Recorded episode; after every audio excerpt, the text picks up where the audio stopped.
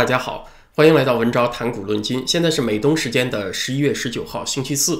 本来今天的原计划是在会员网站上做节目，谈从一九一九年到一九四三年这二十四年之间，中华民国外争国权、废除不平等条约的过程。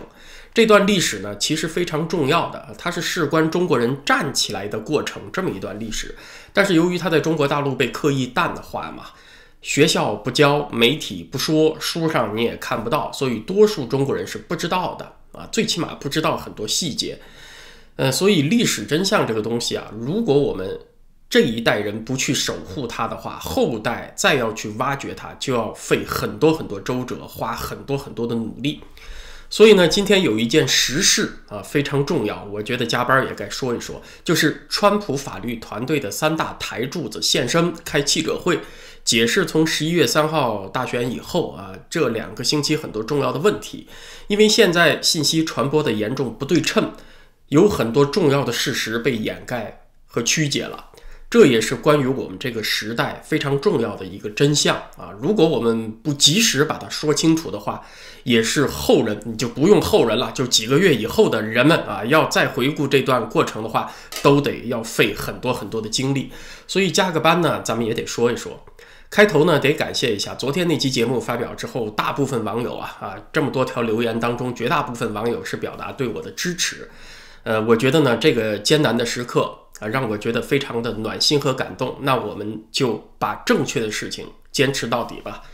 今天在记者会上现身的几位呢，分别是朱利安尼啊，是川普总统的私人律师，还有呢就是那个著名的悉尼鲍威尔，这段时间他老出来说话，是川普竞选团队的律师，还有一个呢叫做 Gina Ellis，是川普竞选团队的高级法律顾问，这么三大台柱。这个记者会很长啊，有一个多小时，说了很多具体细节，还是英文的，所所以我能记录下来的也有限。那我呢，就挑一些我自己认为比较重要的部分来和大家分享。对于澄清我们当前有一些理解特别有用的部分，咱们来分享。首先呢，就是很多人不是说嘛，这个川普团队就是没有证据，没有证据啊，川粉呢就是拿那些没有证据的谣言到处传播。那么朱利安尼律师呢，对这个问题专门进行了澄清。现在川普法律团队手上啊是有大量的证人证词的啊，这些证词是经过法律宣誓的。仅仅在密西根州一个州，朱利安尼律师就说啊，就已经准备了多达二百二十个证人的证词。经过宣誓的证词，在法律上它当然构成证据嘛，你可以质疑。这个证据的真假，你可以说我不同意他，但是你不能说 no evidence，你不能说没有证据。而现在主流媒体呢，就是在反复说川普团队没有证据。严格的说呀，这就是一个谎言啊！我觉得这个问题是一定要澄清的。第二个问题呢，就是说川普团队那光打雷不下雨，川粉也是这样，就是造谣传谣啊，就是没有像样的行动。朱利安尼律师也是对这个问题澄清了，就是说普通人完全不知道。提出一个法律诉讼有多少准备工作要做？哪怕是一个简简单单的案子，你要准备材料啊，至少也要一天。何况这次收集到这么多的证人证词是海量的啊，所以准备工作它肯定是要有一段时间的啊，不是说好像川普团队就造谣了啊，提不出什么法律的行动，就等着这个大势已去，拜登入主白宫了，不是这么回事儿。很多报道这个事情的记者呀。他看起来好像对法律程序都是很无知的啊，咱也不知道他是真的无知还是假装无知，看起来都不像是跑法庭案子的那些记者。这个过程呢，他不会有很多人想象的那么快啊，所以我想呢，很多朋友也不用那么灰心失望，真正的高潮啊还在后面呢。再有呢，就是有些人说川普的诉讼到处碰壁了啊，已经输了多少多少案子啊。我昨天看见有一个很离谱的消息，说川普的二十七项诉讼赢了一样啊，剩下二十六项全输了。那朱利安尼律师呢是澄清这些案子有一些他是由个人提出的。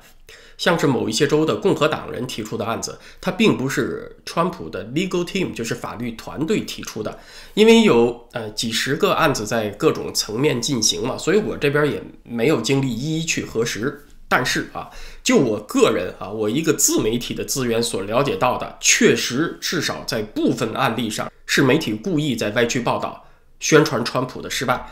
比如那个《华盛顿邮报》说，川普团队在宾州撤诉了啊，针对这个监票员被阻止工作的指控，还有这个大量缺席选票、邮寄选票、监票不透明这个事情啊，说怂了、退了、不打官司了，这明显是歪曲的。因为川普的法律顾问团队已经有多个人在推特上驳斥了，就说这些诉求啊是仍然包括在起诉书的段落里边啊，他们就是故意不去看，但是呢。他嘴大，你嘴小嘛。他一造谣，经过媒体机器一放大，马上就有成百万、上千万人看到。可是你要纠正它，就费劲多了。你没有媒体机器啊啊！你只能通过社交媒体、脸书、推特、油管频道，可能只有几千人，至多只有几万人看到。看到呢，还不被认真对待呢，还被当成小道消息。所以这个传播力啊，真的是完全不对等。再有一种说法呢，就是川普树倒猢狲散啊！你看很多律师都撤出了啊，大势已去，你们这些川粉呢就自嗨，达到自己颅内的高潮啊，自己幻想出来的高潮。那针对这个问题呢，朱利安尼律师是说，确实有一些律师撤出，但不是因为他们对案件失去信心，而是受到了威胁恐吓。有来自于社区的和职业方面的威胁啊，比如啊，说你这个律师怎么还接川普的案子呢？那你还想不想在律师行里面混啦？你以后还想不想接客户啦？有一些呢是针对人身甚至家人的威胁，甚至是暴力和死亡威胁。比如那位林肯伍德律师就收到了大量这样的威胁。那关于这次弊案到底有多大的范围？川普的律师团队是说它是全国性的，但是目前。证据主要集中在几个摇摆州。朱利安尼律师的总结是，他们主要发生在民主党长期控制的腐败的大城市。他们已有的证据啊，呃，说已经有信心在有一些州推翻选举结果，像在佐治亚州、宾州、呃内华达州、亚利桑那州、密西根州、维斯康星州都有信心了。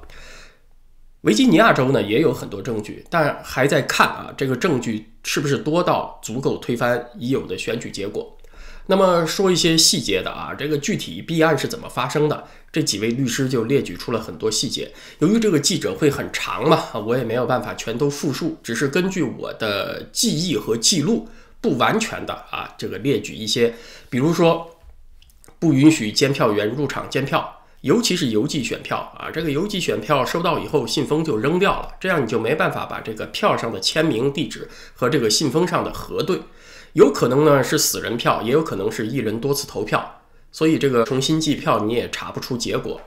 呃，再像这个民主党把控的城市，如果邮寄选票有问题，他就会打电话通知。这个人让他重新投，可是偏向共和党的票呢？如果这个邮寄选票有问题啊，甚至没有到废票处理的阶段，他也当做废票处理了。还有很多人呢去票站投票，可是被告知你已经通过邮寄选票投过票了，就是有人利用他们的身份信息代他们投过票。那这种票呢，当然就是欺诈，和这个投票人本人的意愿是不一致的。在底特律是有一个。十几年工龄的政府雇员叫做 J.C. Jacob，他是非常勇敢啊，是愿意川普的律师团队公布自己的姓名。呃，现在呢证人很多，但是大部分人出于安全呢是不敢公布自己的姓名。但是这一位证人就很勇敢，他就说他在今年九月份参加选举工作的培训，那基本上就是教他们如何作弊，比如这个主管就要他们把。晚收到的选票啊，这个时间标注呢都改成十一月三号以前的，因为这个宾州的最高法院已经提出要求，十一月三号八点以后收到的邮寄选票不要打开单独存放啊。但是呢，这个证人就说他们被要求把这个日期改成十一月三号以前的。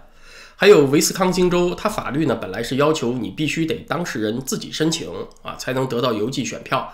对邮寄选票的这个。过程啊有严格的规定，但是在两个偏民主党的县却没有遵循相关的法律。除去这两个县呢，要知道川普在威斯康星州是胜出的。另外一个律师悉尼鲍威尔呢，一开头就说啊，这个 Dominion 公司 那个多猫腻公司生产投票机的，它就是委内瑞拉人所拥有的，而且和索罗斯有密切关系。这个 Dominion 多猫腻和 Smartmatic 投票系统。还不只是只用在多猫腻公司自己出的投票机上啊，哈，这一点是非常关键，是今天新透露出来的消息，而是只要是电脑计票，那这些机器普遍都采用了他们的系统。悉尼鲍威尔律师还向各个州的选举委员会隔空喊话，就是在认证本地区选举结果这个事情上，如果你们明知有问题还要认证的话，那么从法律上来讲就是从犯了啊，所以你得考虑清楚了。今天呢，呃，除了这个记者会之外，还有一个重要的消息要更新，就是密西根州那个威恩县，咱们昨天节目不是提到了吗？有两位共和党的选举委员会委员。他们在十七号呢，先是拒绝认证本县的选举结果，理由是选票和他们本地区的选民资料严重对不上号。然后呢，他们就收到了很多威胁。呃，几个小时以后，他们就屈服同意签字了。但是今天呢，这个消息又有更新，就是这两位呢又收回自己的签字，表示我还是不同意。那通过这个事情的几经反复啊，我们就可以看到极左派啊是怎么样破坏民主的。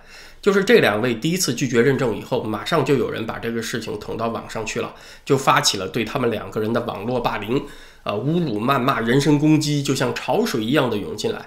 这个县有一个民主党的成员啊，这个人是不是这个县选举委员会的委员，我还不确认啊。但就是他把其中一个共和党委员的私人信息曝光了，人家孩子的学校信息恶意都公布出来啊，都贴到网上去。你不认证这个选举结果是吗？那你就是种族分子，这个大帽子就扣上了。还有人发出了生命威胁啊，说什么 “come for your head” 啊，就是要取尔等向上首级啊，就这种话都说出来了。你就不愿意认证这个选举结果，都受到了这么多威胁，更何况那些代理川普案子的律师呢？啊，所以从这个事情我们就可以。看得出来，呃，林肯伍德律师所说受到了大量的死亡威胁，这个话绝非虚言呢，不是人家编出来的。那这个事情啊，就是这个威恩县发生的事情，让我非常震惊。美国两百多年民主选举玩了两百多年，就没有发生过这么恶劣的状况。大家能想得到吗？这股邪恶势力，你不去阻止它，下一步会发生什么呀？是不是法官要判川普赢，也要受到生命威胁呢？啊，你敢判川普赢啊？小心你的家人，小心你的向上首级，甚至是最高法院的法官都可能受到威胁。民主的底线是什么呀？就是我虽然和你观点立场不一样，但是彼此尊重说话的权利，就是通常所说的我不赞成你的观点，但是我捍卫你说话的权利啊。结果你这儿立场不同，就要人肉搜索，就要株连家人，就要人身威胁，就要把你封口消音啊，玩阴的，玩黑的，这听起来怎么都不像是在美国发生的事情啊啊，应该是在中国伊朗发生的事情啊。但是今天它在美国某些极左派盛行的地区，它真的就发生了。对于这种邪风啊，如果人们不及时觉醒和反击，那真的没准儿很快美国就要走上中国的道路了。大家知道二十世纪的日本呢，它是怎么迅速导向军国主义的吗？二十世纪的头二十年，日本看起来还很正面的啊，经历了一段所谓大正民主时期，就是大正天皇在位期间，扩大国会的普选，建立政党政治。为什么这条路它就没有能够走下去呢？啊，当时新崛起的那股军人势力，年轻激进的军人，他就是以这种黑道手段来挟持社会，让人人自危不敢发声，这是导向军国主义的一个重要原因。就这伙青年军人呢，他们是嫌啊日本的文人政府太软弱，他们要把那些阻挡皇国武运的不坚定分子清除掉，就大量采取这种暗杀和人身威胁的手段，像那个一九三二年的五一五事件，刺杀全养义首相。啊，因为这个首相主张维护宪法，可是这些暴乱分子呢，却得到了全国人民的支持。啊，新泻县有十一个年轻人寄来一封请愿书给法官，啊，说我们愿意带这十一个叛乱的军官受死。啊，随信附上十一个人的手指头，一人切一根儿。那你说这个法官看到这封信，看到这十一根手指头，他能不后脊梁骨发凉吗？他还敢秉公断案吗？那这就是这个暴民挟持国家的后果啊！当然，呃，这些叛乱军人只可能被从宽发落，服刑没几年就放出来了啊，也得不到追究。媒体呢也不去关注这个事情，那你还民主个啥呢？啊，马上一两年就全面倒向军国主义了。当然，美国它的民主基础是比较深厚啊，会比日本这些国家好很多。但是，暴民劫持国家这种事情不是现在也出现了吗？这是非常非常危险的。呃，说到这儿呢，我特别想说一个事情，就是过去几年呢，有两个歪曲的印象一定要纠正。第一呢，就是可以说从二零一六年以来，川普开始加入竞选以来，媒体就致力于把川普的支持者描绘成什么样子啊？就说这群川普支持者川粉就是一群文化素质低劣啊，没什么文化的人群，他们有根深蒂固的种种族主义啊，心胸狭隘，而且粗鲁无礼，特别轴啊，川粉就被描绘成这种形象。不管是今天是在英文圈还是中文圈，你一谈起“川粉”二字，就会有一群人高高在上，对你不屑一顾的那个表情啊，这是极大的歪曲。十一月十四号，大家看到了华盛顿几十万人集会啊，咱不往多里说吧，二三十万人吧，平稳有序啊，这么多人，他展现出的就是川普支持者的素质吗？人家就是体面的公民，守秩序的公民，是这个社会的中间主流啊。另外一个严重的歪曲，就说川普是破坏民主的独裁者。川普破坏民主了吗？啊，我们今天看到的威恩县啊，那个共和党选举委员会的委员受到霸凌和人身威胁，律师受到人身威胁，当前破坏民主的，请问是谁呀？他不是什么暴君独裁者，而是暴民。这伙暴民受到了充满偏见媒体的袒护呃，当然，暴民能够兴风作浪也不是偶然的，他背后有体制内的。黑暗腐败势力在撑腰，咱们不把这两大歪曲的形象给它扭转过来，不还原了，那咱们就不能够理解当前所面对的问题。啊，回到这个川普律师团队的新闻发布会，呃，咱们提了几次这个林肯伍德律师啊，他今天没有出现在发布会上，他主要是负责佐治亚州的法律工作。他和悉尼鲍威尔啊这两位律师呢，得专门提一下。悉尼鲍威尔以前也是做过联邦检察官，他是帮助福林将军翻案的关键人物。这个福林将军所谓的通俄案啊，从已经公开的资料就不难得出判断，这是一起彻头彻尾的构陷冤案。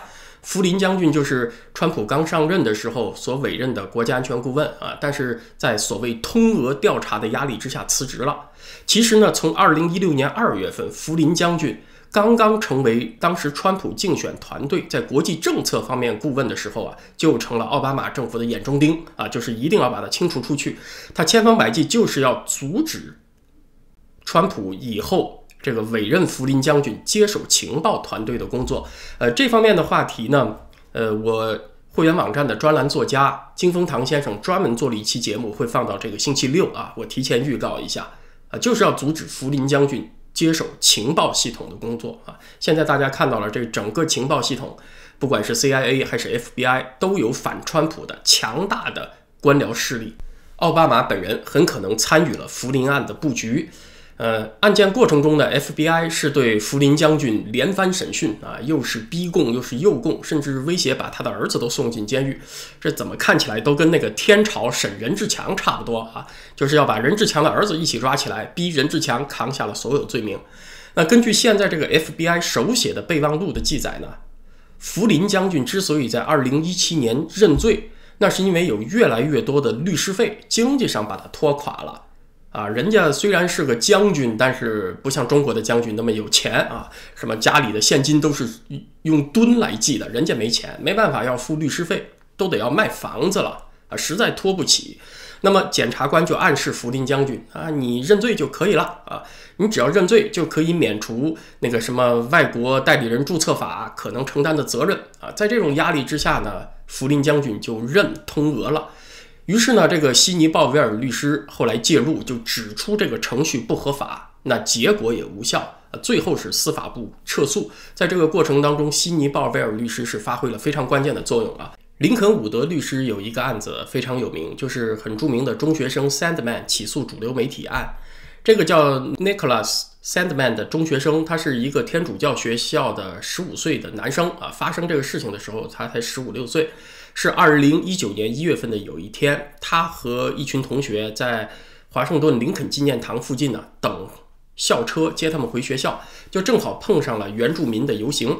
那这群男生呢，刚好就戴着这个帽子，帽子上写的就是川普的那个竞选口号 “Make America Great Again”，让美国再度伟大。那么就有几个过路的黑人就看不惯了，就挑衅这几个男孩儿。那这个时候呢？那个打着鼓的有一个原住民叫 Philip，就走到了这群男孩中间啊。当时这个人群对峙啊，这个情绪比较激动。呃，Sandman 呢，这个男生呢，就对这个原住民微笑啊。但是就这么一段视频被人拍下来，掐头去尾就放到网上了。啊，就被解释成啊，你看这个男孩就非常高傲的、很藐视的看着那个原住民啊，这是有挑衅性的啊，是这个什么白人种族主义啊、什么歧视的表现了啊。然后呢，这段视频也被主流媒体拿去传播，什么名人政客都加入了讨伐的行列。那学生和学校都受到了很大的压力，以至于呢，这个学校为此还停课了一天啊。但后来呢，这个学校雇佣私人侦探去调查，证明啊，这些学生，特别是 Sandman 啊，这个男孩是无辜的。他其实呢，只是看对方很激动，他想表达友善啊，微笑让对方平静下来啊。结果这一笑还笑出麻烦了，就被主流媒体拿去歪曲解释啊，成了什么居高临下，什么一个蔑视的表现了。那后来呢，Sandman 呃就把 CNN、华盛顿邮报这些媒体告上了法庭。代理这个案子的律师呢，就是林肯伍德啊，所以这个案子本身也是主流媒体歪曲宣传的一个典型代表。那什么 CNN 呐，华盛顿邮报，他知道打不赢这个官司，就想息事宁人啊，缩小影响，给钱给钱啊，就选择赔偿庭外和解，就这么一个事儿。那现在悉尼鲍威尔和林肯伍德这两位律师都加入了川普的团队。我今天呢特别想说的，就是因为当代这个资讯的扭曲啊，很多人心目当中已经形成了相当固定和歪曲的印象。这几年呢又不断的被强化。今天朱利安尼律师有一句话，我觉得说的非常的好，就是他说：“我不知道，我还得做什么才能让你们醒来？你们就是指这些媒体啊，什么川粉没有证据啊，呃，不是撒泼打滚，就是耍赖输不起啊，这就是。”这些媒体这几个星期要灌输给人们的印象，其实我觉得大家看一下啊，川普的支持者都有谁？在他的支持者里面有彭斯、蓬佩奥这样的人啊，都是很清廉的、道德非常干净的政治人物，还有像呃林肯伍德、悉尼鲍威尔这样的法律界人士啊，有许许多多正直的人士，而走上街头的民众呢？大家看到也是正直体面的公民，和什么黑命贵、安提法这些人判若云泥啊！大家看看谁在支持啊？川普总统身边聚集了是一些什么样的人？我觉得这个印象啊，都得反思调整一下。今天说这个话题呢，也是想给朋友们打个气。这次大选还远远没有输，好戏还在后面呢。那谢谢大家，今天咱们就聊到这儿，咱们下回再见。